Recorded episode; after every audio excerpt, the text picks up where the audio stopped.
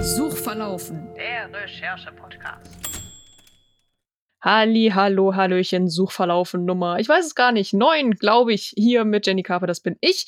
Und vor mir auf der anderen Seite der Leitung sitzt Ani Koschka. Hallo. Hi.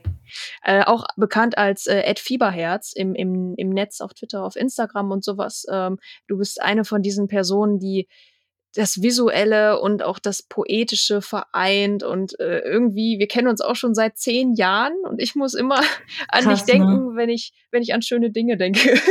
Oh, oh. Relativ häufig. ähm, und heute habe ich auch, also äh, das Thema, über das wir beide heute sprechen, ähm, da habe ich auch an dich gedacht. Und zwar hatte ich einen schönen Traum, den ich jetzt mal nicht weiter ausführe oder so, aber als ich aufgewacht bin, war ich so, boah, das hätte jetzt auch das war so angenehm, da hätte ich auch einfach noch mal so drei Stunden weiter träumen können. So. Und dann ist mir eingefallen, ey, Ani beschäftigt sich doch mit luzidem Träumen und überhaupt mit, mit Träumen voll gerne. Und deswegen habe ich gesagt, wir reden jetzt endlich mal in so einer Podcast-Folge über dieses tolle Thema. Bevor wir jetzt aber in Medias Res gehen, möchte ich dir auch noch mal die Gelegenheit zu ge- geben, zu sagen, wer bist du, was machst du und ähm, vielleicht auch äh, ein bisschen mehr, stimmt das überhaupt, was ich jetzt gerade erzählt habe mit dem luziden Träumen? Äh, ja, also generell auf jeden Fall. Ich muss dazu sagen, ich habe keine Psychologie studiert oder dergleichen. Ne? Also ich habe Design studiert und Religion. Also ist jetzt nicht ganz das Traumthema, aber dadurch, dass ich halt ja gefühlt mein ganzes Leben lang Prosa schreibe, Lyrik, ähm, mich immer wieder auch in Büchern total identifiziere, wenn irgendwelche ProtagonistInnen träumen, die Traumsequenzen haben und so weiter, die für mich so eine Art Flucht darstellen, aber da werden wir ja gleich noch drüber sprechen, ähm, finde ich das Thema ungeheuer spannend. Genau. Oh ja. Ich finde auch, dass das sehr spannend ist, weil ja auch so das Thema Träume ganz oft genutzt wird, um innere Konflikte aufzuarbeiten oder um ähm, zu zeigen, was beschäftigt jetzt diesen Charakter ähm, tatsächlich. Also so im Deutschunterricht ne, muss man ja immer mal so einen Tagebucheintrag schreiben oder sowas, um so einen inneren Konflikt darzustellen. Und ich glaube, so eine Traumsequenz ähm, macht da auch sehr viel, weil das vielleicht auch so eine Metapher dann ganz oft ist. Also so jemand rennt weg vor wütenden Hunden oder sowas und dann kann man da ganz leicht erkennen, aha, äh, diese Figur fühlt sich gerade verfolgt von Schuld oder anderen Dingen. Das wäre natürlich, also auf jeden Fall im Idealfall kann man das deuten. Mittlerweile glaube ich tatsächlich, also dass das gar nicht alles so so eindeutig ist. Mm, Also ich habe tatsächlich übrigens auch, Spoiler-Alarm, ich habe tatsächlich heute mal einen sehr wirschen Traum von mir mitgebracht, weil Uh. wenn ich mich schon damit beschäftige, äh, dann ähm, führe ich auch ein Traumtagebuch, was tatsächlich immer wieder auch dann tatsächlich für Prosasachen für mich wieder Inspiration ist und auch tatsächlich manche Kurzgeschichten schon inspiriert hat. Ähm, ungewollt, ähm, but it happens and it's nice, also why not take it, ne? Das ist super gut, weil ich habe auch mal so ein Traumtagebuch angefangen.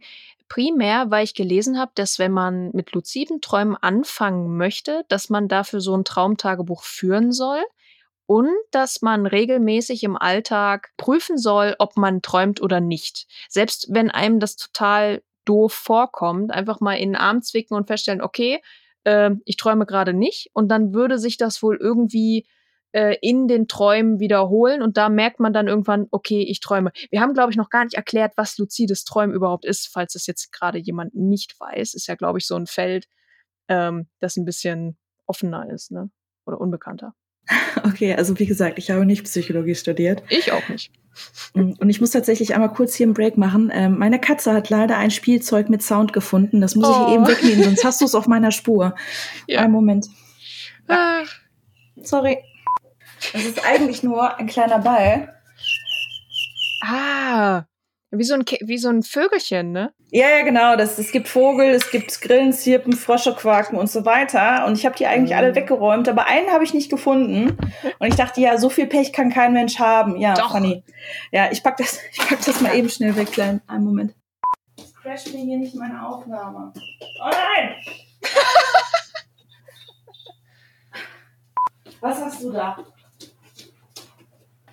Jetzt oder Wir unterbrechen die Aufnahme für Katzen-Content. was lag denn hier? Steht. Och Gott, das war ein Vogel draußen. Oh, ich hätte diese Spielzeuge nicht kaufen sollen, die machen mich paranoid. Ich habe gedacht, wieso? Ich habe doch alle weggeräumt. Ach so, draußen gibt's ja auch noch Vögel. Ah, okay. Ja, also luzides Träumen ist im Prinzip, glaube ich, uralt und wird auch seit einigen Jahren.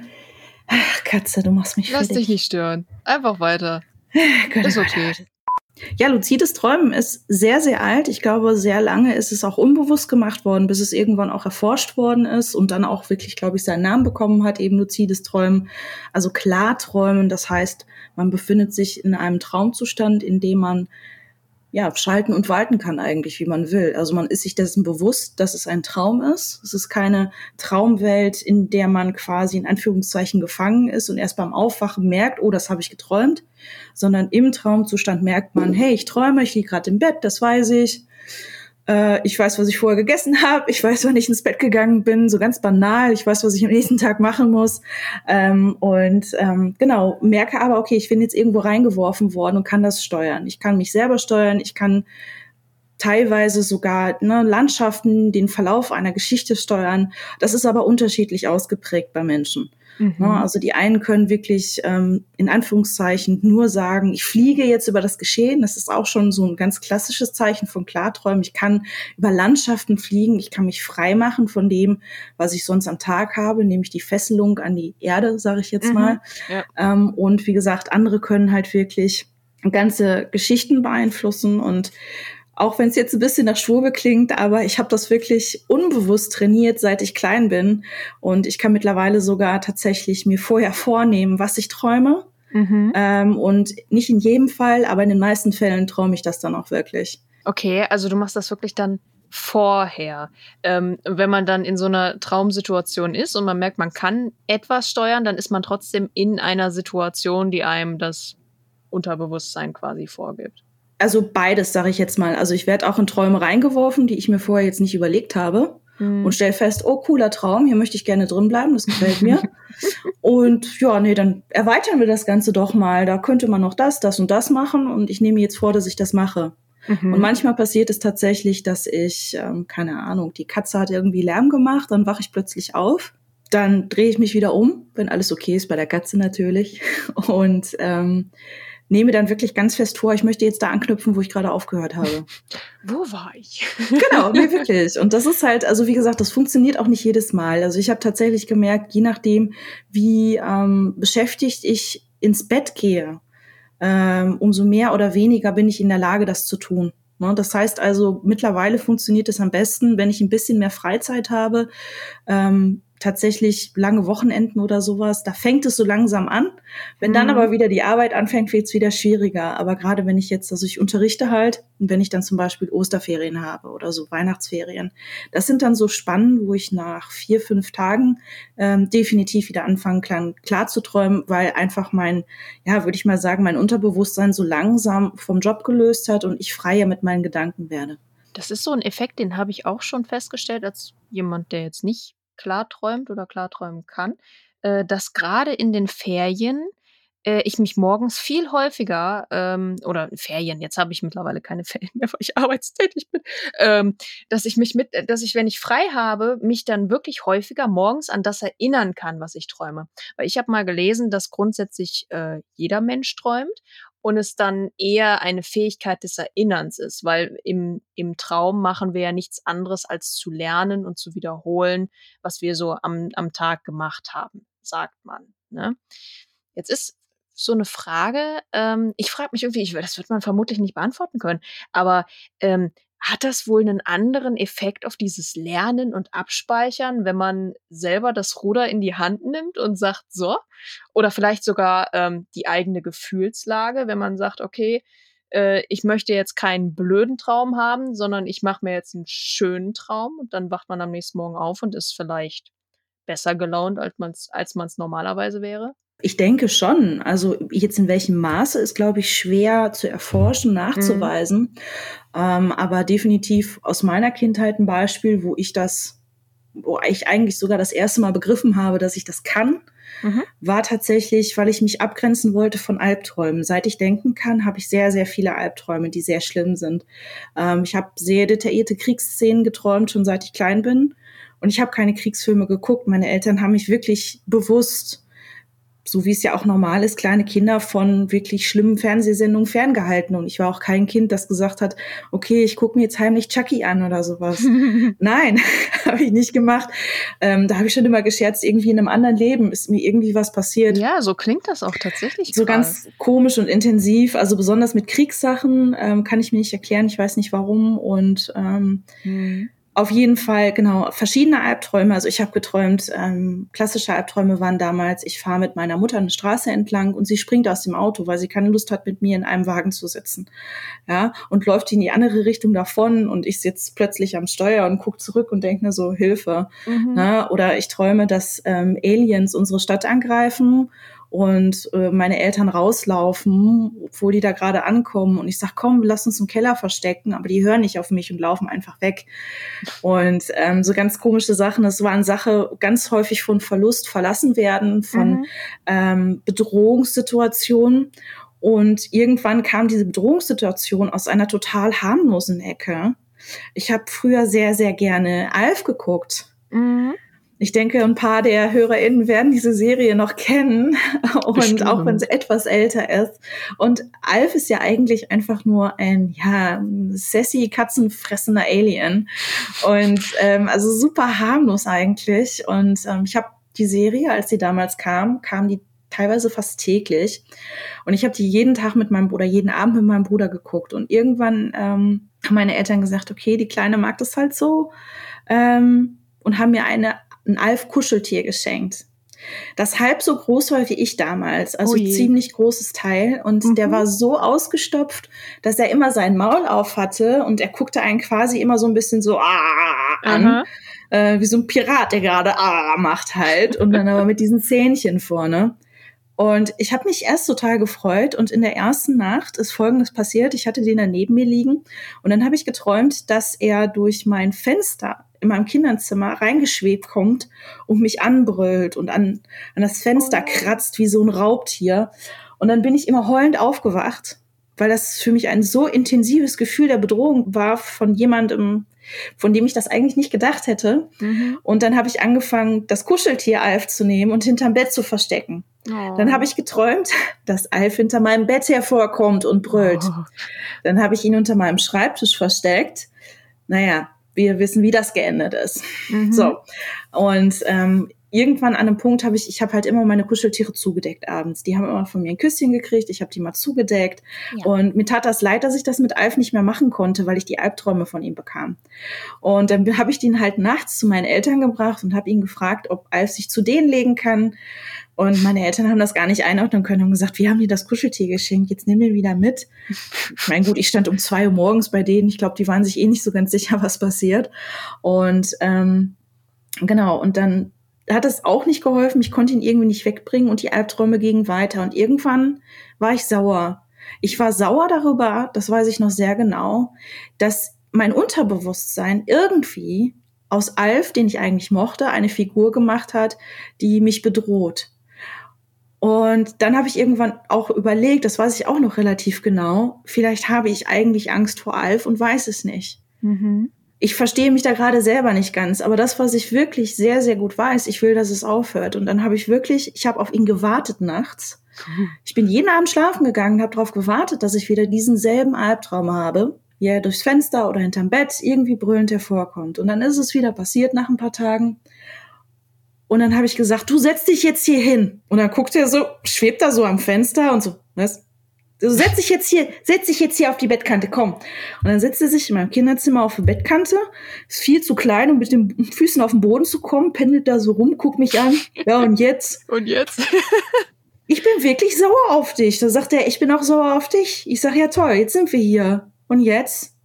Sehe, du brüllst mich die ganze Zeit an, das macht mir Angst. Du hast voll die Reißzähne. Das ist super gruselig. Und da sagt er, ich bin wütend auf dich, weil du Angst vor mir hast. Mhm. Ich sage, okay, wo, worauf einigen wir uns jetzt? Vielleicht, dass wir einander gar nichts böse wollen und eigentlich nur wollen, dass die andere Seite einen lieb hat? Mhm. Ja, das ist okay. Also hörst du jetzt bitte auf, mich irgendwie im Traum, das macht mir Angst, dass wir das wieder normal haben können. Ja, ist okay. Und seitdem hatte ich nie wieder einen Albtraum mit Alf. Und da habe ich das Potenzial begriffen, dass da vielleicht ein bisschen mehr hintersteckt. Und habe tatsächlich auch begriffen, dass ich das schon viel früher gemacht habe. Und, und jetzt wird's wieder ein bisschen 90er, 80er mit, mit Hobie Buchanan aus Baywatch. Oh, das ist schon fast nicht mehr meine, also Generation. Du bist ja eh zehn Jahre älter als ich, habe nochmal nachgeschaut. Ähm, habe ich nicht geschaut, aber du kannst ja trotzdem erzählen. Das kennen ja bestimmt genug Leute. Er hat sich, genau, also alles gut. Man muss Baywatch dafür auch jetzt nicht kennen. Also, ne, ich war ein äh, kleines Kind und verknallt in den Sohn, den, der war auch noch jugendlich, äh, junges Jugendalter vom, vom Hauptcharakter. Und dieser Sohn hieß halt Hobie Buchanan, so. Mhm. Und ich fand ihn halt total niedlich und war halt verknallt in den. Und ähm, ich ähm, hatte eine ganze Zeit lang, ähm, war das immer so, dass ich mich dann mittags nochmal hingelegt habe und dann tatsächlich angefangen habe, im Bett liegend mir vorzustellen, boah, am liebsten würde ich jetzt mit ihm am Strand sein, wir würden zusammen surfen und dann irgendwie zusammen eine Cola trinken und ähm, irgendwie alle finden mich cool, weil ich mit Hobie Hm. abhänge und er findet mich auch cool, deswegen darf ich mit Hobie abhängen. Und also super harmlos. Also ich habe mir quasi herbeigewünscht, ich könnte zusammen mit Hobie surfen gehen und ein cooles Mhm. Kid sein. So, und irgendwann, je intensiver ich daran gedacht habe, umso öfter habe ich das auch wirklich geträumt. Und dass das wirklich so geklappt hat, das habe ich damals überhaupt nicht richtig verstanden. Ich habe, das war für mich einfach normal, aber mit dem mit der Alf-Geschichte habe ich mich dann angefangen, da ein bisschen Sachen anzulesen, mir das mal durchzuschauen und oh Gott, ich glaube, ich kann luzide träumen. Und das ist cool, das will ich behalten und kultivieren. Kultivieren. ja, das finde ich total spannend, äh, weil weil ich da irgendwie auch selber so ein bisschen Schiss vor hätte. Ähm, mit dem Hintergrund, dass ich auch irgendwie gelesen habe, da, dass es auch sowas wie Schlafparalyse geben kann. Man das Paralyse oder Paralysis? Ich weiß es gerade selber nicht. Oder beides. Aber dass man, dass man, dass es auch passieren kann, dass man aufwacht und sich dann nicht mehr rühren kann, aber wach ist und dann auch so nicht Halluzination, aber so, so Erscheinungen sieht, vielleicht zum Beispiel, wo, wo dann irgendwie Traum und Wirklichkeit nicht mehr so richtig voneinander getrennt werden. Ist da was dran?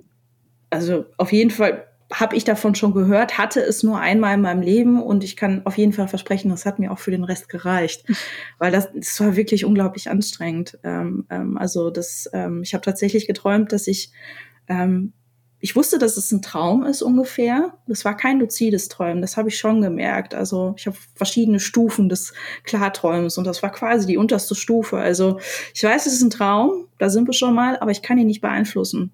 So, ähm, und ich bin dann aufgewacht, also im Traum wohlgemerkt, ja, es ist jetzt ein bisschen Inception hier, im Traum aufgewacht, weil ich dachte, es wäre ein Einbrecher in meinem Zimmer. Und ich konnte, ich, ich wusste eigentlich, es ist ein Mm. Traum, aber ich konnte mich nicht dagegen wehren. Ich hatte den Drang aufzustehen und ich habe mir dann ein Messer aus dem Messerblock genommen und habe geguckt, ob da irgendwer ist. Und dann ähm, ging ich ins Badezimmer und der Duschvorhang bewegte sich und ich habe auf den Duschvorhang eingestochen. Einmal. Ja, wo ich dann aber ganz schockiert war, weil ich dachte, ja, selbst wenn da ein Einbrecher hinter ist, da ist ein lebender Mensch hinter und du hast gerade so gemacht. An Mhm. dem Punkt bin ich aufgewacht und dachte, oh Gott, was ist das für ein verrückter Traum? Auf einmal sehe ich, wie jemand sich in meinem Zimmer bewegt. Oh Gott, oh Gott, oh Gott. Also denke ich, okay, das ist ziemlich verrückt hier. Äh, und okay, ich stehe auf, habe mir ein Messer aus dem Messerblock genommen, guck, da ist niemand.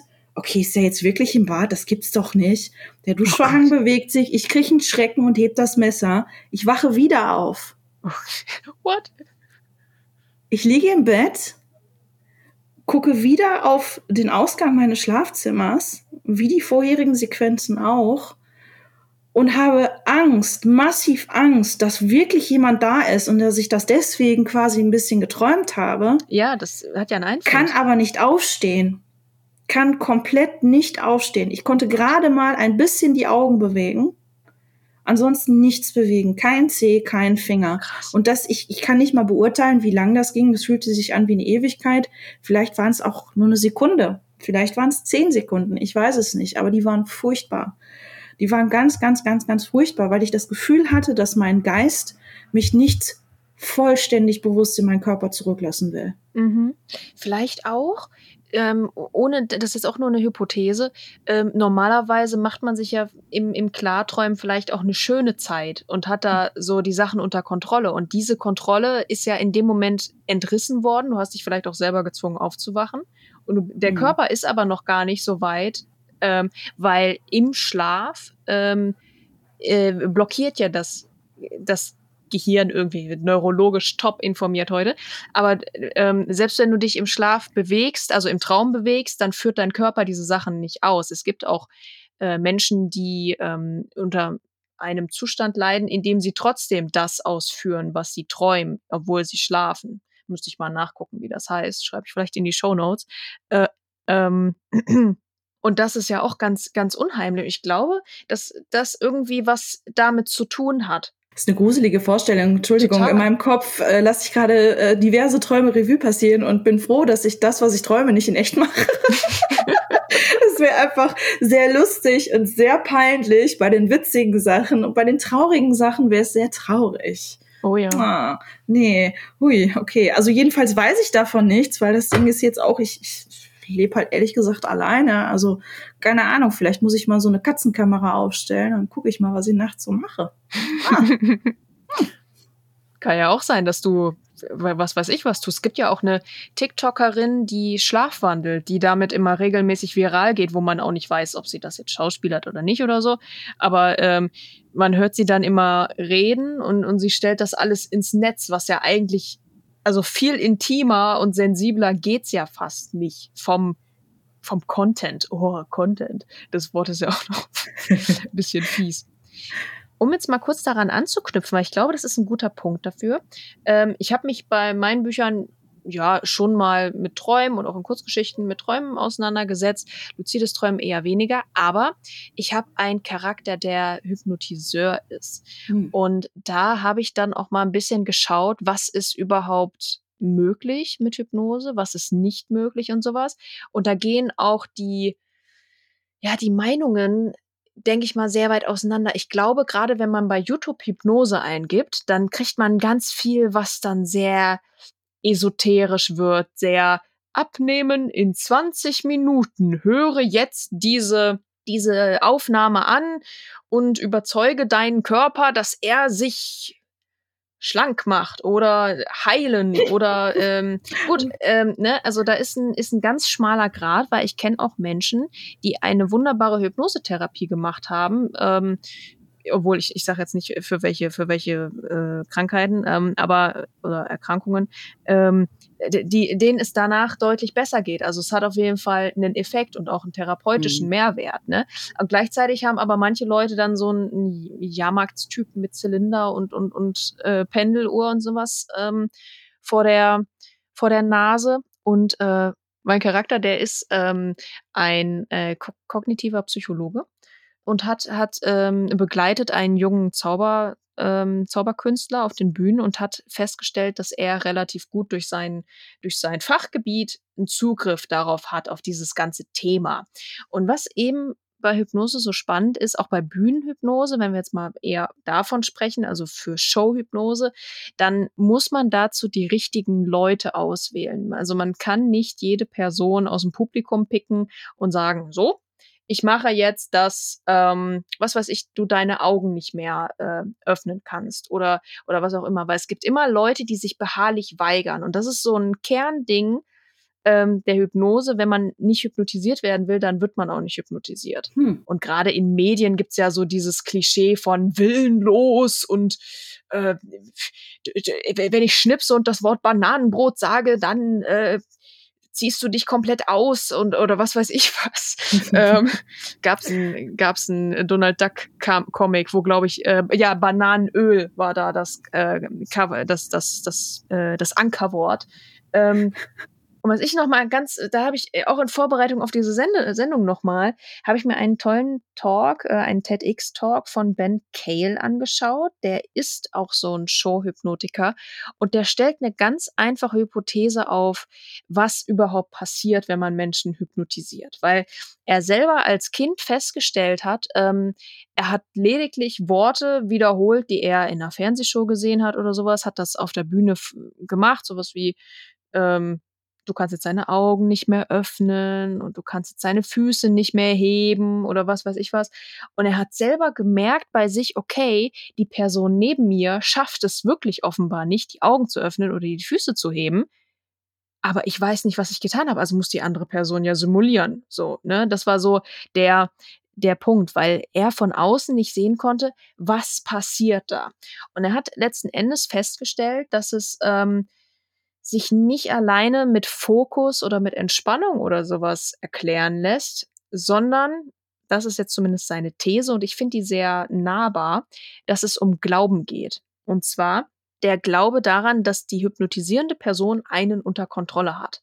Und da hat er in dem Fall ähm, auch so einen kleinen Zaubertrick vielleicht angewendet hat. Ähm, also er, ich, ich verlinke auch dieses Video, weil das ganz schön ist. Er zeigt das dann auch richtig, wie er ähm, eine Person hinstellt, zum Beispiel, um das Gewicht auf einen Fuß zu verlagern, hält dann noch so sanft die Hand auf den Rücken, sodass die Person sich nicht zurücklehnen kann. So. Also um zum Beispiel das Gewicht wieder zurück zu verlagern. Und das sind so kleine Zaubertricks, mit denen suggeriert wird, okay, offenbar kann man, wenn man es testet, in dem Moment nicht wirklich ähm, den Fuß heben, weil äh, man denkt, dass es durch die Worte des Hypnotiseurs kommt. Ne? In Wirklichkeit liegt es daran, dass man gerade ähm, das Gewicht auf dem Fuß hat und sich nicht zurücklehnen kann, ohne dass man das merkt, weil das sehr subtil gemacht wird. Und im nächsten Schritt nimmt dann äh, der Ben Cale seine Hand weg und ähm, man sieht einfach nur, okay, die Person kann sich gerade, steht völlig alleine da und kann sich nicht bewegen. Und das ist in seiner Hypothese nur eine Frage des Glaubens. Und ich glaube, dass gerade auch dieses, um jetzt wieder den Bogen zu machen, dass auch ähm, alles, was in Träumen passiert, also beim luziden Träumen, dann, dann damit irgendwie auch anknüpft. Also wenn man selber sich, sich darauf trainiert, diese Kontrolle zu haben, so wie das der Ben Kell macht, indem er jemandem die Hand auf dem Rücken oder sowas, ne? Ähm, ich glaube, da äh, schließt man doch so ein bisschen aneinander an das war jetzt ein langes, langer Monolog. Nein, ich finde das, nein, ich finde das super spannend. Also ähm, entschuldige, ich finde das einfach super spannend und war so mega im Flow. Ähm, da wollte ich auch gar nicht unterbrechen. Ich also war komplett dabei, konnte sehr gut folgen. Mhm. Außerdem habe ich jetzt Lust, wieder The Mentalist zu gucken. Yes! yes! Mentalist! Beste Serie aller Zeiten. Ich hatte mir auch gerade vorgestellt, als du sagtest zum Beispiel, ähm, ja, Menschen, die hypnotisiert werden wollen. Und ich habe mir direkt irgendwie, und, und die es nicht wollen, da geht's halt nicht. Ich habe mir direkt vorgestellt, wie Patrick Jane leicht zurückgelehnt, grinsend mhm. da sitzt und sich dann die Scharlatane anguckt. Mhm. So nach dem Thema, ah, machen sie das immer? Hm, hm, ich kenne mhm. das, ich kenne das. Also ich habe die Serie schon ein paar Mal gesehen. Also eigentlich brauche ich sie nicht mehr sehen. Nee, aber das ist viel gut. Das braucht man. Also genau. das ist so, hm, wird auch nie von Platz eins meiner Lieblingsserien verdrängt. Ich glaube, das wird nix. Dito. Außer, obwohl Ted Lasso es versucht hat. Also, ich rede ja immer sehr gerne von Ted Lasso, aber Patrick Jane, sorry. Das ist es, es ist schon sehr schwierig. Aber viel gut ist übrigens ein sehr gutes Stichwort. Ich glaube, ähm, so wie du das sagst, glaube ich, ist luzides Träumen Selbsthypnose. Mhm. Nach diesem Prinzip. Weil wenn ich daran glaube, weil ich es schon positiv bestätigt bekommen habe, dass ähm, es mir hilft, diese Träume zu haben. Ja. Weil ich muss ganz ehrlich sagen, ich war ähm, besonders früher, ich war ein Kind, ich habe mich immer in Büchern vergraben. Mhm. Ich, ich hatte nie viele Freunde oder sowas. Ich war so ein typisches, wirklich Bücherkindchen, Lese, wie nennt man das damals? Ähm, äh, Leseraupe oder ich hatte Lesekönig, hatte ich. Das sind die Bücherreihe gewesen von, von Löwe. Lese Löwen gab's Stimmt. und Lese König und sowas alles. Das hatte ich. Da habe ich auch noch super viele Bücher im Keller. Äh, off topic. Also ich glaube, Leseratte nannte man das früher. Genau, das meinte ich. Und das war halt schön quasi, wenn ich mit dem Buch ein bisschen unzufrieden war oder gerne ein paar Tweaks gemacht hätte, was mhm. ich ja mhm. nun nicht machen kann, wo ich das Buch nicht geschrieben habe. Ähm, dann kann ich aber durch das Klarträumen halt dahin gehen, wo die Fortsetzungen sind. Ja, also äh, quasi so ein bisschen äh, Fanfic für den Traum, für nachts quasi. Und äh, faszinierenderweise bin ich auch übers Fanfiction-Schreiben überhaupt zum Prosa-Schreiben gekommen. Also ist ganz witzig. Mhm. Da schließen sich ganz, ganz viele kleine Kreise. So, und dieses, dieses Träumen, ich, ich habe mich immer sehr auf das Schlafen gefreut. Mhm. Das war für mich meine Zeit, absolut, weil auch beim Schlafen, da hat man mich in Ruhe gelassen. Da hat keiner gesagt, mach dies, mach jenes, mach Hausaufgaben, geh dahin, deck den Tisch, räum den Tisch ab, was auch mhm. immer. Ja, ähm, ne, dein, dein Knie sind dreckig vom draußen spielen ist auch doof, das ist doof, das ist doof. Ich hatte früher das Gefühl, dass alles immer bemäkelt worden ist. Mhm. Dass ich aber auch nie selber sagen konnte, wie meine Sichtweise der Dinge ist, weil es niemanden interessiert hat wirklich. Ja, also gefühlt. Ne? Das ist nur eine Wahrnehmung von damals. Ich glaube nicht, dass es so war. Aber das war eine sehr starke Wahrnehmung und in den Träumen konnte ich machen, was ich wollte. Und ich glaube, wenn man an einen Punkt kommt, wo man weiß, wie es funktioniert, ungefähr, dann glaubt man auch daran, dass es wiederkommen kann oder beziehungsweise man glaubt daran, dass es einem gut tut und deswegen funktioniert es. So, also wenn man sich für, für sich da drin und wenn es nur eine gute Erfahrung ist, einen Gewinn sieht, das zu machen, dann lässt man sich auch leichter darauf ein. Ja. Wenn man, das betrifft eigentlich sowieso alles im Leben, warum nicht das? Ja. ja. Auch viele Dinge, die mit Psyche zu tun haben, auch in Richtung Therapie oder sowas, haben wirklich mit darauf einlassen zu tun. Und ich glaube auch, dass viele Dinge, die als esoterisch abgetan werden, die auch teilweise brandgefährlich sind. Da sind wir wieder bei Patrick Jane, der sagt, aha, okay, sie Scharlatan, ne? ähm, oft ist es so, also ich hatte zum Beispiel, in, als ich in der Oberstufe war, äh, ein riesiges Problem mit Schwindel und Herzstolpern und Herzrasen und was weiß ich was alles. Und äh, Hausarzt oder Hausärztin, also ich habe beides, ähm, äh, die haben, haben sich das angeschaut und äh, die, ja, hm, okay, hier gibt, gibt, gibt Tropfen, die eigentlich alte Leute nehmen ähm, für, für äh, Blutdruck. So. Und dann habe ich das genommen, ne? Und habe morgens irgendwie noch einen Zwieback extra gegessen oder was weiß ich. Habe mich wie so eine alte Frau gefühlt, ne? Und letzten Endes kam dann meine Erdkundelehrerin irgendwann nach einer Stunde zu mir, hat gesagt, Jenny, äh, wir merken, also, äh, also sie hat gemerkt, irgendwie was ist nicht in Ordnung, weil ich ja, weil ich nur Schwindel hatte und was weiß ich was alles. Ähm, und sie hat dann ähm, mir so den Tipp gegeben, geh mal zu einem Heilpraktiker. Wir gehen jetzt auf ganz dünnes Eis, ja, weil es ist ein, ist ein wirklich, ähm, das ist Homöopathie, brauchen wir nicht drüber reden, geht nicht über den Placebo-Effekt hinaus. Was aber passiert ist, ist, dass dieser Mann sich eine halbe Stunde Zeit genommen hat für mich. Und dieses, ähm, das hat schon so viel ausgelöst und so viel verbessert, ähm, weswegen halt auch ich immer so sage, okay, ähm, das, was wir eigentlich brauchen, ist meistens, dass man sich Zeit für uns nimmt, dass man, mhm. dass man sich so einen Wohlfühlmoment eben schafft und dass jemand für einen da ist.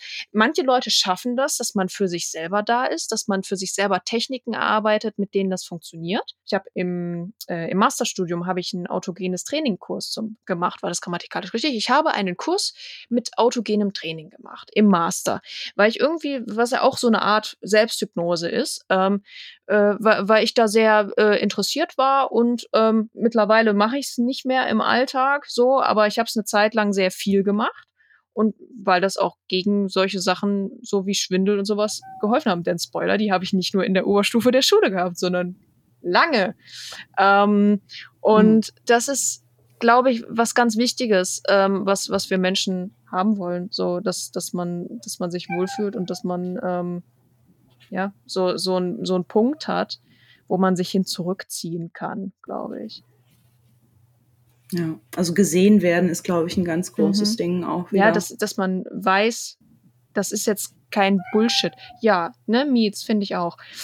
Dass, dass jemand einen wahrnimmt und sagt, okay, wir, wir sehen gerade, guck mal, es läuft gerade nicht so gut oder ähm, äh, wir, ne, irgendwas ist nicht, ist nicht richtig. da wollen wir Aufmerksamkeit. Jetzt nochmal? Nee, also das, ähm, also finde ich, finde ich absolut nachvollziehbar. Also tatsächlich bin ich jetzt auch kein Fan von, von, von äh, Homöopathie und mm -mm. Ähm, würde auch gerne meiner Krankenkasse sagen, bitte lasst mm. mich nicht dafür mit bezahlen. Aber wir können gerne den Beitrag reinpacken in eine Unterstützung für meine Brille, weil ich blind bin, ja. danke. Also Entschuldigung, Oder ich bin nicht wirklich blind, aber ich kann sehr schlecht gucken halt und äh, die Brillen sind dann immer sehr teuer. Ja. Und hm? Ich habe ja gesagt. Achso, Entschuldigung. ja, wir reden halt, wir reden miteinander und beziehen die Katze nicht mit ein. Das, das kann ja. er nicht haben. Das ja, ist, halt ich, ist das Momo gerade? Ja, das ist Momo. Ja, guck mal, dann machen wir Featuring Ani Koschka und Momo. So. und ich hoffe, irgendwer meldet sich, der Russisch kann und sagt, das ist ja witzig. Ja, ist. Ja. ja. Ähm, nee, also ich bin da nicht so auch Fan von Homöopathie, aber ich glaube wirklich, dass es manchen helfen kann, sofern es sich um Dinge handelt, wo es kein Gesundheitsrisiko darstellt, Ja. dass keine Schulmedizin benutzt wird. Ja. So, also ich hatte irgendwann mal eine massiven, also ich war einfach gestresst, einfach wirklich massiv gestresst. Ich denke, das war so eine Art von Burnout, ich weiß es nicht. Und ich hatte häufig schwitzige Hände, ich war kurzatmig, ich hatte das immer öfter, die Abstände wurden immer kürzer. Mhm. Und dann habe ich irgendwann wirklich eine Situation auf der Arbeit gehabt, wo ich wirklich ähm, geheult habe auf dem Klo und dann gesagt habe, so, ich bin jetzt krank, ich gehe nach Hause. So, ja, musste Richtig ich krank schreiben lassen. Ja, und dann saß ich beim Arzt und wusste nicht, wie ich das erklären sollte. Was habe ich denn jetzt? Ja. Ich habe ich hab heulen. Hä, kann ich ja kann ich ja nicht sagen. Und dann habe ich Panik gekriegt, während ich wegen Panik beim Arzt war, was ich dem Arzt sage, weil ich mich nicht getraut habe zu sagen, dass ich wahrscheinlich eine Panikattacke hatte eine Mhm. sehr massive. Und ähm, genau, und dann war das aber eine neue junge Ärztin, bei der ich dann reingekommen bin. Und Mhm.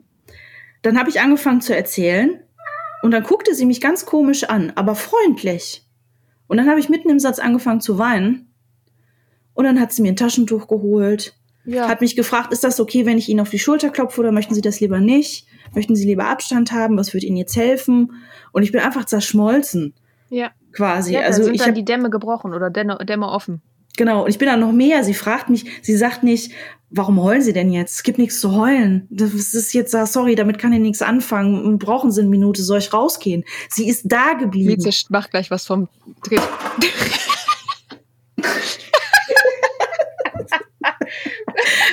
Diese Katze versucht so hart in einen Podcast zu kommen. Wir müssen sie eigentlich lassen. Ich habe im Hintergrund nur gesehen, wie sie mit der Pfote so, ich weiß nicht was, es war ein Pappkarton, so ganz klein, so eine Verpackung, so runtergestupst hat, so ganz langsam und so, tup, tup, tup. als es runterfiel, guckte sie so in deine Richtung, so wie, habe ich jetzt deine Aufmerksamkeit? Genau, das versucht er nämlich jetzt gerade meine Aufmerksamkeit. Momo, du möchtest gesehen werden. Wir haben darüber gerade gesprochen. Ich kann das völlig nachvollziehen. Absolut. Das Ding ist, ich sehe dich fast 24-7 und wir kuscheln und spielen. Machen wir auch gleich wieder. Ich mochte auch eben, wie so Jaws-mäßig der Schwanz einmal so am Bildschirm vorbeiging. So. Ja, das, ich habe schon manche, manche Seminare äh, online bereichert um diese Katzen, besonders um diese. Aber ich finde es auch total wichtig, dass, ähm, dass einfach mal, dass, dass man auch so ein Vertrauensverhältnis haben kann zum eigenen Hausarzt oder zu wem auch immer so. Ne? Wir, wir geraten jetzt ein wenig off-topic, aber ähm, ich finde das extrem wichtig und ich glaube, es kommen jetzt am Horizont im, in den Herbstprogrammen relativ viele Arztromane. Ähm, Mhm. Und ich schaue parallel gerade Grey's Anatomy. Ich weiß nicht, warum ich in dieses Loch gefallen bin, aber ich bin jetzt in Staffel 4. Also so langsam komme ich auch nicht mehr raus. Und da kommen jetzt mehrere Bücher, auch von Anne Lück, die ich zum Beispiel sehr gerne mag. Liebe Grüße an der Stelle. Ähm, und ich hoffe sehr, dass ähm, damit gut umgegangen wird, mit diesem Aspekt, auch mit dieser Überarbeitung von Pflegepersonal, die jetzt gerade durch die Pandemie halt natürlich äh, Noch schlimmer geworden ist, oder? beredet wurde, glaube ich. Ja. Also ich, ich, ich wollte sagen, sie ist in aller Munde, aber nein, ist sie nicht. Ja, ähm, ich finde das auch kläglich. Absolut Audiokommentar richtiger Beitrag, Momo. Danke. Ja. Ähm, weißt du? So, und jetzt kommen wir mal zurück zum Thema Träumen. Und zwar habe ich noch äh, so zwei Fragen, die ich ganz dringend stellen möchte. Und zwar einmal, vergeht die Traumlänge, also die, die Traumzeit schneller oder langsamer, wenn man klarträumt? Weißt du das? Also fühlt sich das vielleicht länger an? Bei Inception ist es ja so, je tiefer man geht in dem Film, ne, desto, desto länger fühlt es sich an. Genau, so war's, ja. Ich überlege tatsächlich gerade. Ich glaube, ich kann das gar nicht.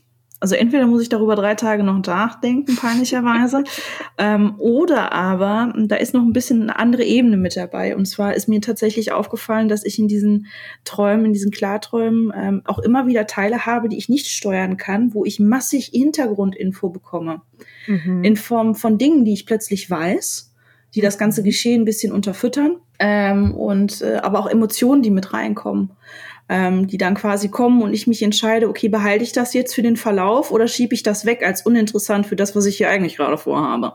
Mhm. So, ne? Und ähm, Also so aus dem Unterbewusstsein quasi, das, was das Gehirn eigentlich gerade veran also verarbeitet, weil du gerade schläfst und du siehst das vielleicht so, wie so ein Paket, das gerade verschoben wird und du kannst sehen, was drin ist.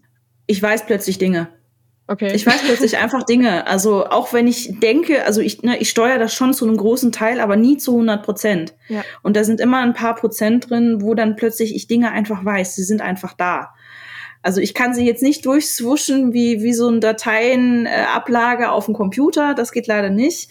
Ähm, aber ich, ich weiß plötzlich Dinge und bin in den meisten luziden Träumen aber so klar genug, dass ich sagen kann, ich verarbeite das weiter. Mhm. Oder das ist vielleicht sogar etwas Negatives, das mir gar nicht gefällt und das lehne ich ab, das möchte ich nicht, abgelehnt. So. also, genau. ähm, genau, und ähm, ich glaube tatsächlich, dass, und da sind manchmal Informationen drin, die ähm, in Teil von Geschichten sind, die Wochen, Monate und Jahre umfassen können, manchmal sogar ein Mhm. ganzes Menschenleben. Oh, das hatte ich auch schon mal. Das ist dann ein bisschen gruselig, wenn man dann aufwacht und dann so denkt, oh, okay, davon muss ich jetzt mich gerade erstmal erholen. Ja, ja, das, das kann, das kann viel zu viel sein halt, genau. Also das, das sind dann auch meistens tatsächlich Sachen, wenn, wenn mir das zu viel ist, ähm, wird es sehr schnell negativ bei mir. Also wenn ich meine Gefühle nicht einigermaßen unter Kontrolle habe, einigermaßen neutral bin. Mhm. Ähm, also ich darf nie zu viel Angst haben, nie zu viel genießen. Ich muss immer so ein, so ein Mittelding, bisschen links-rechts pendeln, aber nie komplett ausschlagen. Ähm, weil wenn ich irgendwo zu intensiv bin, dann wird's halt negativ, dann werde ich Mhm. überemotional und dann kommt irgendwas Negatives, massiv Schlimmes rein, wo ich dann auch wirklich mit Tränen im Gesicht aufwache.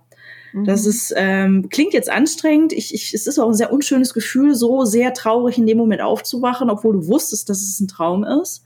Aber man kann es in dem Moment nicht abstellen. Ich weiß, Nee, es geht auch. vorbei. Ja. Aber in diesem Moment, wo man, manchmal habe ich das Gefühl, dass ich wegen mehrerer Leben, die ich vielleicht mal hatte, geträumt habe. Ich weiß ehrlich gesagt noch nicht mal, ob ich an das Konzept glaube, Mhm. mehrerer Leben einer Person. Aber in dem Moment, wo Es ich aufwache, Halt so, ja. fühlt es sich so an, weil dann ist es quasi zu viel für ein Leben, weil da so viel andere drin waren. So nach dem Thema, was tut ich mir da jetzt gerade an, wer auch immer ihr seid, ich weiß es Mhm. nicht. Ne?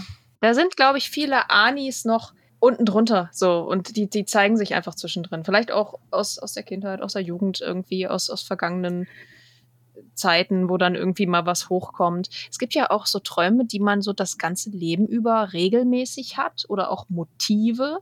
Ja. Ähm, ich habe zum Beispiel, ich habe so, ich weiß, wenn ich gestresst bin, also wenn es mir wirklich kacke geht über einen längeren Zeitraum, das merke ich spätestens daran, dass ich einen Traum habe, wo mir Zähne ausfallen. Uh, Meistens sind es aber Wackelträume, also dass die noch an einem Faden hängen, so die Zähne, und ich irgendwie versuche, innerhalb des Traums zu einem Zahnarzt zu kommen und, und irgendwie versuche, das zu retten. Und dann, wenn ich aufwache, weiß ich immer so, okay, du musst dringend was ändern, weil das ist für mich immer der Indikator, dass ich Stress habe.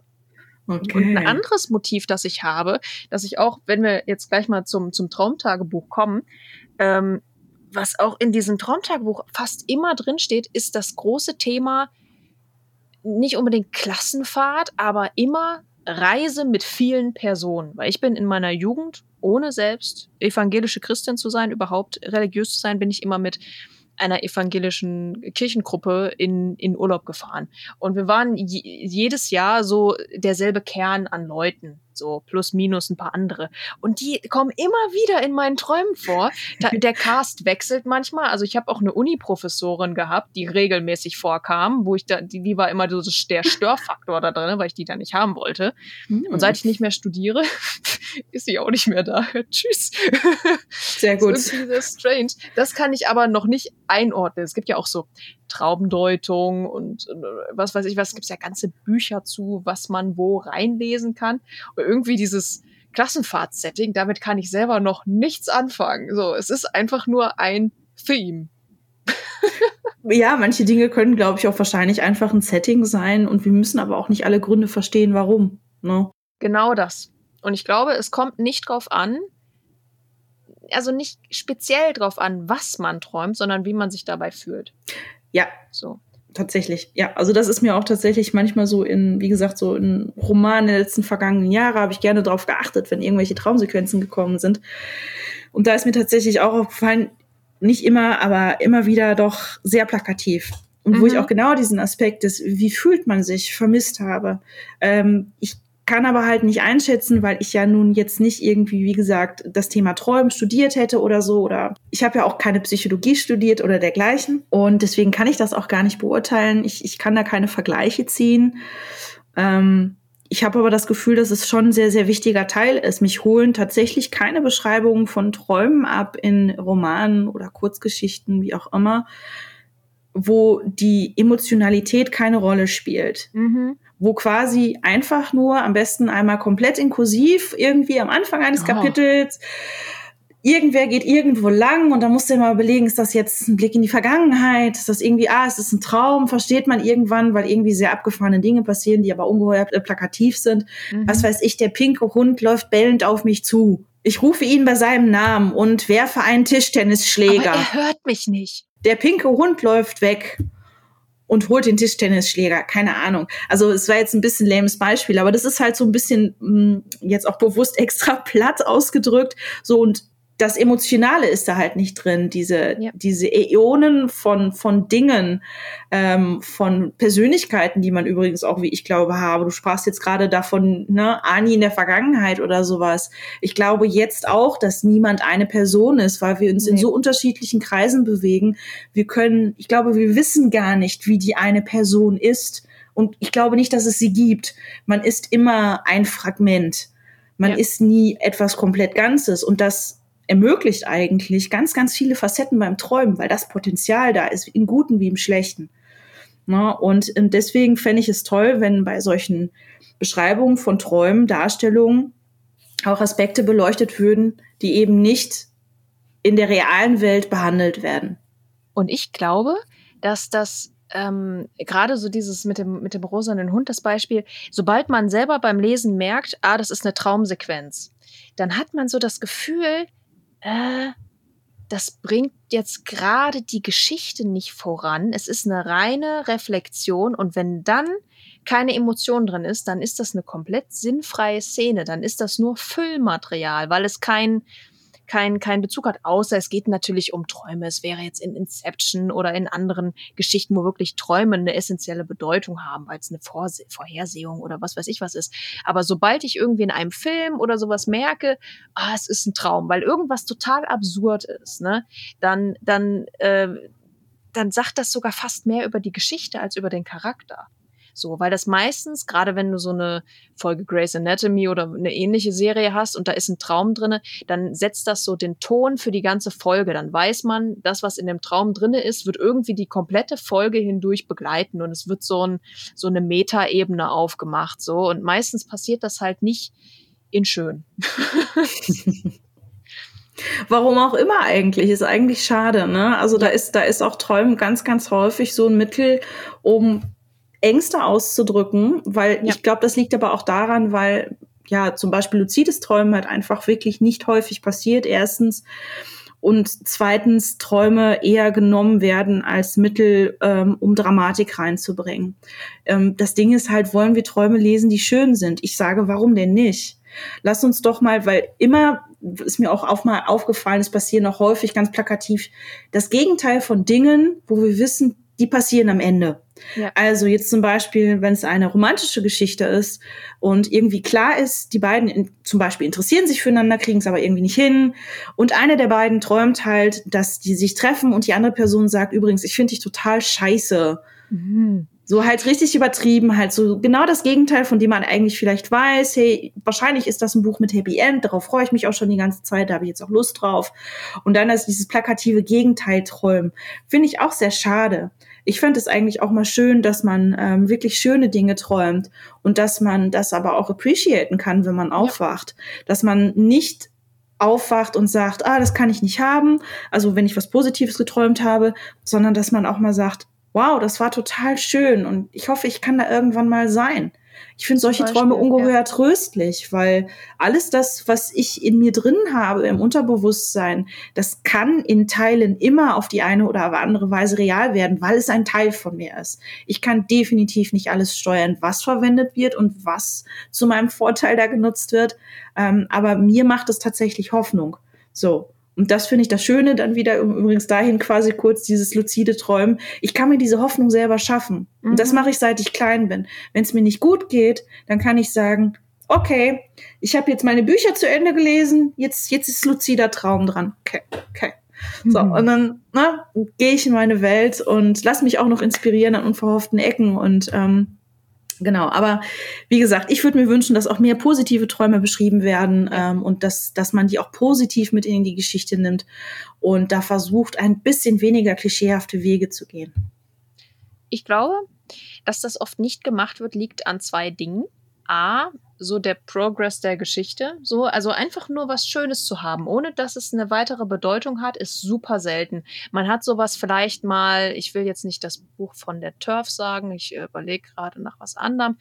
Äh, vielleicht in den Percy Jackson Romanen, dass man einfach so ein Segment hat, wo man sich einfach nur darauf konzentriert, was essen die Charaktere jetzt und so eine so eine schöne Szene, die in der ersten Hälfte des Buches oder nach dem ersten Viertel des Buches kommt, wo man so die neue Welt, in der sich die Charaktere äh, bewegen, halt einfach erkundet und einfach dieses Worldbuilding macht, dieses Schöne, dieses, dafür kann man das bestimmt super verwenden und machen einfach viele nicht.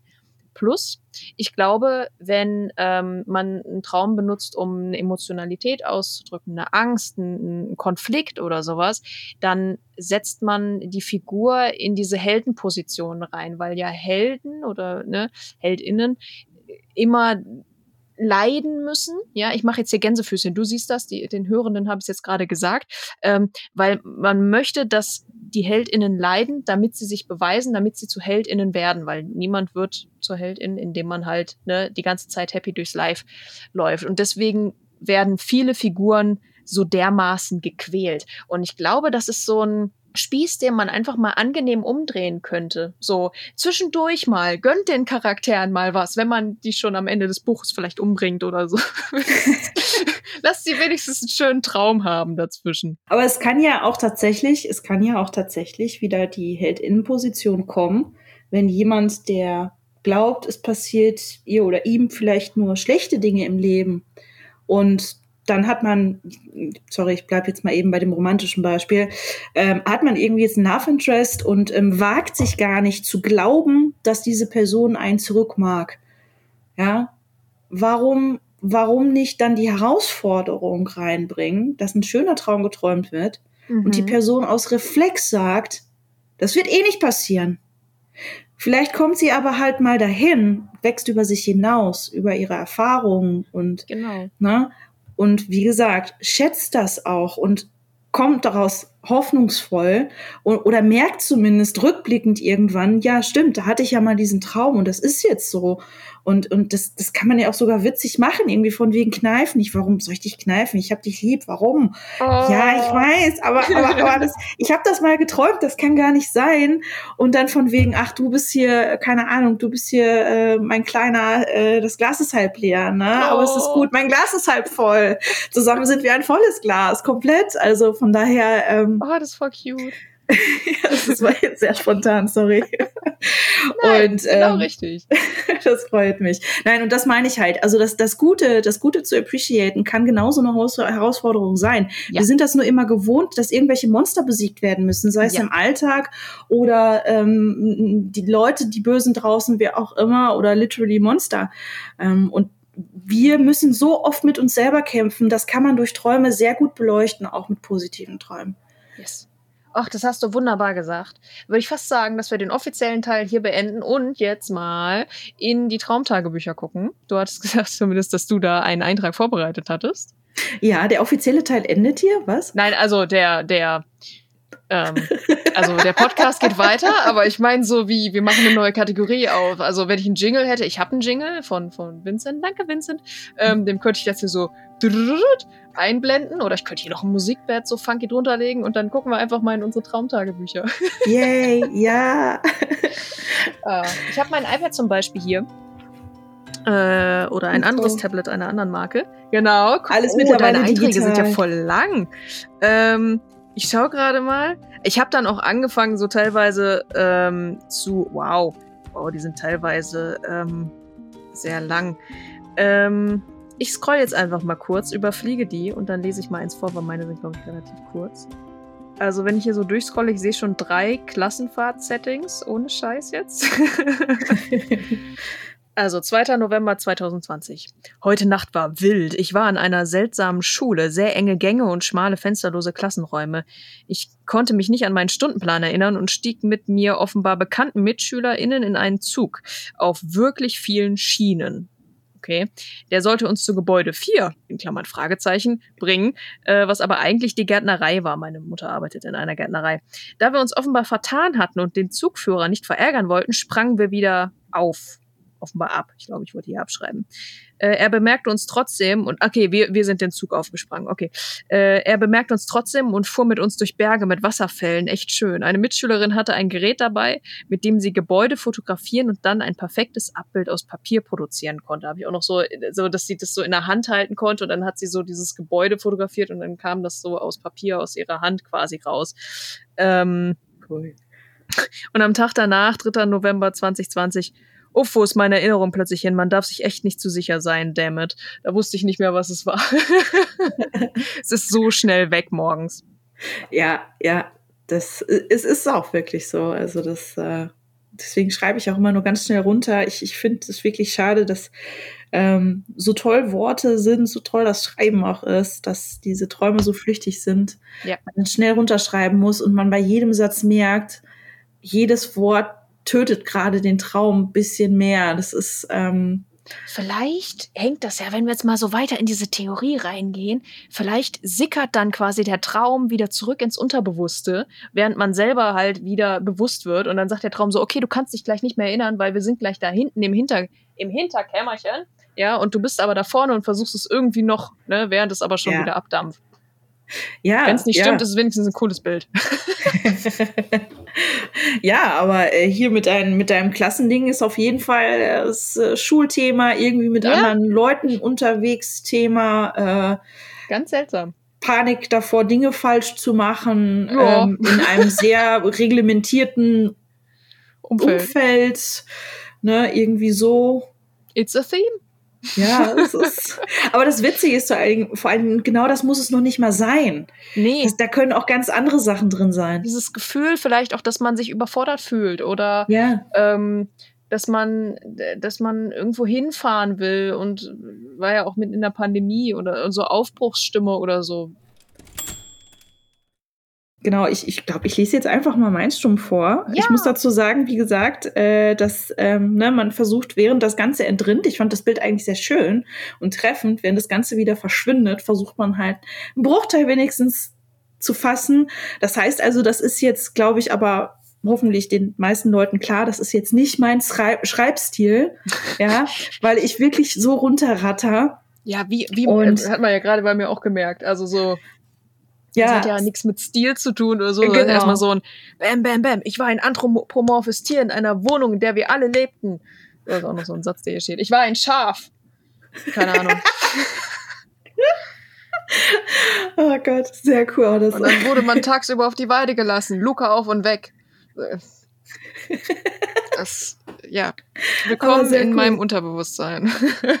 Aber sehr, sehr cool. Ja, aber ich sag mal so, es ist, es ist eine Übung. Also ich persönlich würde auf jeden Fall sagen, ähm, wenn, wenn irgendjemand das Gefühl hat, dass er sie irgendwie da Zugang hat, ein bisschen zu luziden Träumen und es gerne ausprobieren möchte, ein Traumtagebuch zu führen, ist eine mega Übung dafür. Ja. Weil man, weil man sich eben doch nicht alles merken kann, auch aus luziden Träumen tatsächlich nicht. Ähm, aber man erinnert sich, wenn man es nochmal liest. Ja, das ist So. total strange. Aber Ja. dann kommt wirklich kommt diese ganzen Bilder zurück, wie so ein Film, den man mal gesehen hat. Und es kommt Ja. einem vor, als wäre das in der Kindheit gewesen. Dabei war das am 21. Februar 2021. So. Genau, und die Gefühle, also das ist auf jeden Fall bei mir so, die Gefühle kommen dann auch zurück. Mhm. Und das ist auch ganz massiv etwas, diese Kombination aus bestimmten Schlüsselbildern und aus Gefühlen, die ich damit verknüpfe, benutze ich auch, um tatsächlich Träume zu wiederholen und fortzusetzen. Mhm. Ganz bewusst. Also ich denke massiv intensiv an diese Dinge, wenn ich einschlafe. Und dann in der Regel, wie gesagt, nicht immer, aber in der Regel klappt es dann, dass ich tatsächlich wieder davon träume. Manchmal ähm, träume ich das selber nochmal. Das ist ein bisschen ärgerlich. Dann denke ich so ein bisschen, ich habe meine Zeit verschwendet. Und ah, komm, den kenne ich doch schon. Ja gut, jetzt bin ich hier, jetzt kann ich auch drin bleiben. Dann ist das quasi nochmal mein Übungsraum und dann versuche ich quasi die darauffolgende Nacht nochmal, wenn ich Lust habe, so nach dem Thema, okay, jetzt hier müssen wir aber vorankommen. Ähm, warte mal, da und da war es geändert so. Und damit ich das halt, wie gesagt, nicht vergesse, schreibe ich das halt schnell auf. Ne? Also genau, also aber nicht alles, was ich aufschreibe, möchte ich weiter träumen oder so nee. oder hat geklappt. Ähm, das ist tatsächlich zum Beispiel ein Traum, den habe ich leider nicht nochmal geträumt. Ich habe mich aber jetzt ehrlich gesagt auch nicht so hintergekniet, dass es nochmal funktioniert. Vielleicht heute Nacht. Er war ein bisschen wirsch, ja. Ähm, habe geträumt, dass ich ein Haus am Meer zog, um zu schreiben. Aber ich kam langsam voran und musste Räume an Urlauber vermieten, um Geld reinzubekommen. Die erste das ist Reisegruppe. realistisch. ja, das, das äh, passt auch sehr gut zu mir. Also das, ich schreibe einfach unglaublich langsam. In der Zeit haben alle schon 3000 Bücher geschrieben und veröffentlicht. Ähm, die erste Reisegruppe war erschöpft. Es waren MagierInnen auf der Flucht. Aber davon erfuhr ich erst, nachdem ich äh, auf einer Party, die wir zusammen am Strand mit Lagerfeuer veranstaltet haben, von ihnen mit Magie angesteckt worden bin. Oh. Hm. Das war übrigens Februar 2020, also da war Corona Aha. noch nicht so ein Ding. Ja, aber ich weiß, ja. das ging dann langsam los. Ja, aber ich, ich, ich weiß tatsächlich, wie das mit dem Anstecken lief. Das kann ich jetzt hier noch nicht sagen. ähm.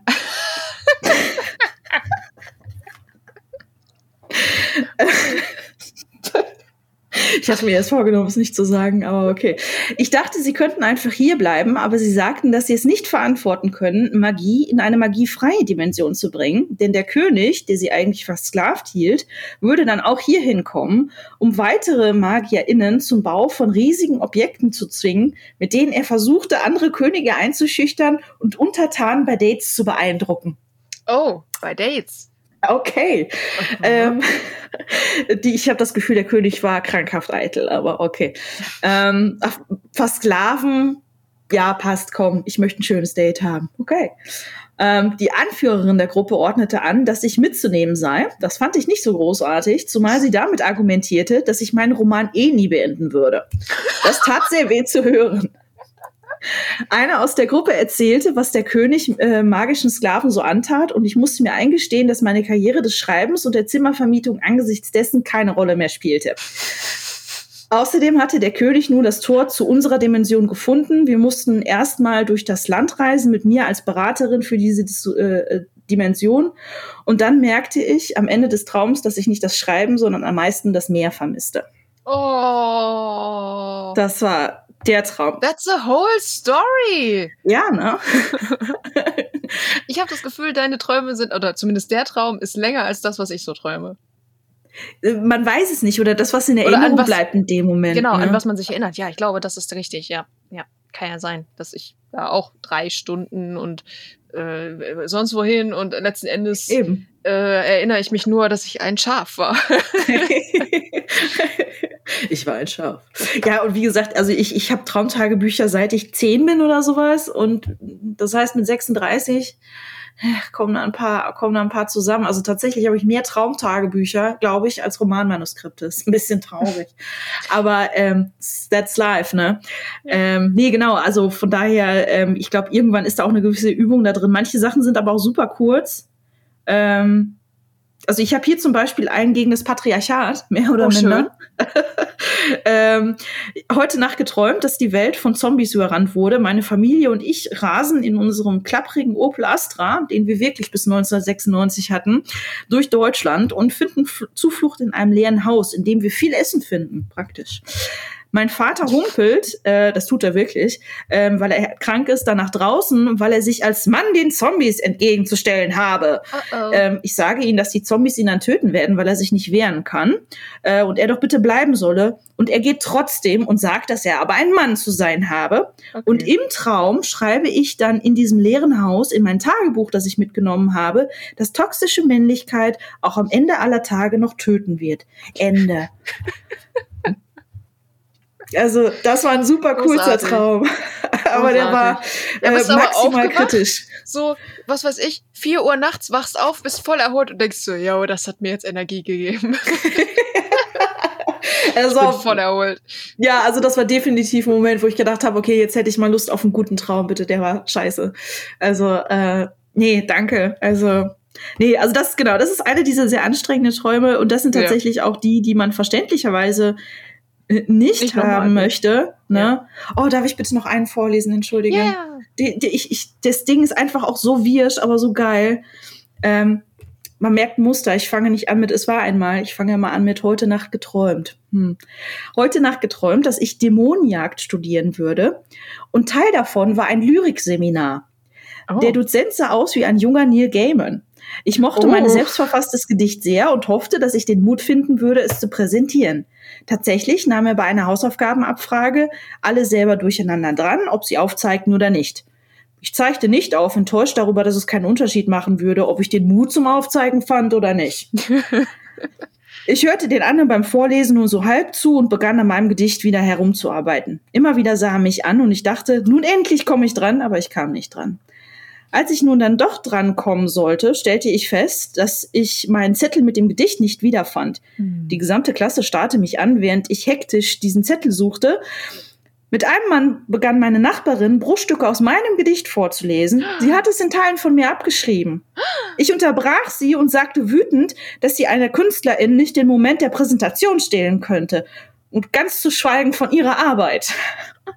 Sie erwiderte beleidigt, dass sie mir nur hat helfen wollen, weil ich ja eh nicht den Mut gehabt hätte vorzulesen.